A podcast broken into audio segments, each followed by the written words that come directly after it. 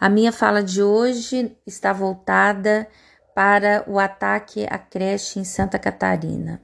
Como não poderia deixar de ser, o Brasil ele teve mais de 10 ataques a creches e escolas desde 2011. Fato esse que nos chama a atenção, já que na última semana de março, um aluno ele esfaqueou uma professora dentro de uma sala de aula na capital paulista. E hoje, exatamente nesta quarta-feira, dia 5, em Blumenau, um homem invadiu uma creche com uma machadinha e matou quatro crianças, deixando mais quatro feridas. E esse massacre ele nos lembra um outro massacre de 2011 na Escola Municipal Tasso da Silveira em Realengo, no Rio de Janeiro, que chocou o país.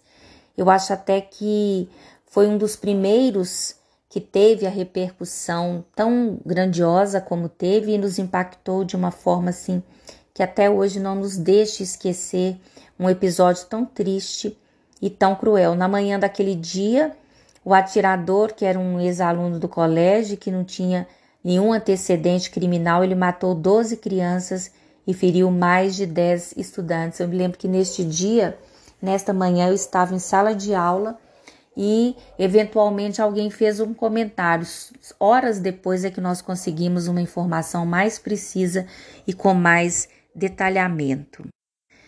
Em relação ao dia de hoje, quatro crianças morreram após serem atacadas por um homem que invadiu a creche Bom Pastor, no Vale do Itajaí, em Santa Catarina.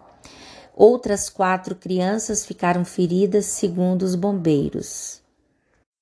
No dia 27 de março, quatro professoras e um aluno foram esfaqueadas numa manhã na Escola Estadual Tomásia Montoro, na Vila Sônia, em São Paulo, e uma das professoras morreu.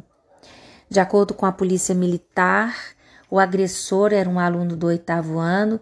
Ele foi contido pelos policiais e foi levado para a DP, onde o caso foi registrado. O que esses ataques e esses massacres têm em comum?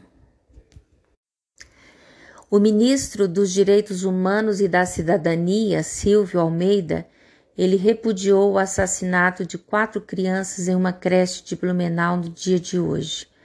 Nós vamos esperar chegar nos números dos Estados Unidos, que é país que é modelo para muita gente aí? Vamos esperar chegar em 300 ataques por ano em escolas, com essa gente cultuando armas, com essa gente querendo dar golpe de Estado no Brasil, querendo mais é que as pessoas morram de fome, que crianças e adolescentes vão ter um futuro, disse o ministro dos Direitos Humanos Silvio Almeida. A declaração foi feita durante um evento de lançamento de um canal exclusivo via WhatsApp para registro de denúncias de violência contra a mulher. Na oportunidade, o ministro ele também faz algum tipo de declaração sobre a violência nas escolas e o risco a que nossas escolas estão expostas. Eu postei uma nota de pesar na minha página do Facebook como forma de mostrar o sentimento né, que nos toma conta no dia de hoje por conta desse episódio. A escola, que deveria ser por natureza um lugar sagrado, onde deixamos nossos filhos, reduto de almas inocentes, guardiã da vida e dos bons costumes e que, movidos pela segurança que ela representa, recinto que resguarda nossas melhores intenções, condutas e a base do principal respeito que nela instituímos nossos valores, infelizmente virou palco para um cenário de violência e de crueldade. Que este desassossego termine é difícil confiar na escola quando ela está em risco. É difícil deixar nossas crianças num lugar que está negligenciado socialmente, envoltas pelo medo e pela tristeza que a cerca, tornando-nos cada dia mais vulneráveis, alunos, professores, funcionários, pais, escola. A escola deveria ser até o fim o melhor lugar do mundo depois da nossa casa, e para muitos nós bem sabemos disso, ela é a metáfora do único conceito de casa. A escola deveria ser abrigo e não perigo, sinônimo do mais irrepreensível amor e não o seu contrário.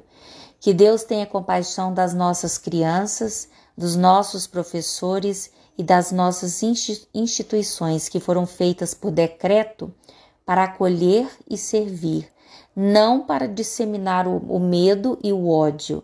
As cenas que vimos hoje nos silenciam mais uma vez.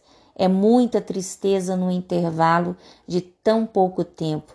Que Deus tenha misericórdia de todos nós.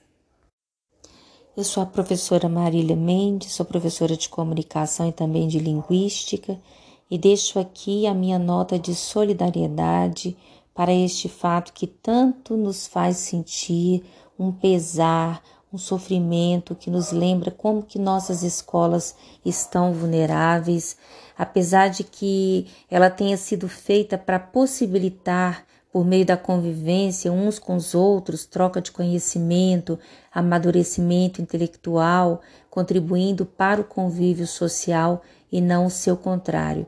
E mesmo considerado um lugar arriscado para muitos, por muitos jovens, por muitos pais. A escola ela sofre mudanças para que possamos conseguir atender às diversas necessidades dos mesmos e também para acompanhar e auxiliar na mudança do meio social. E quando ela deixa de cumprir essa sua função primordial, que é a do convívio social, com respeito, com ética, com amor, com esse tipo de amor irrepreensível que eu coloco no texto, a escola começa a perder e com certeza todos nós perdemos com isso.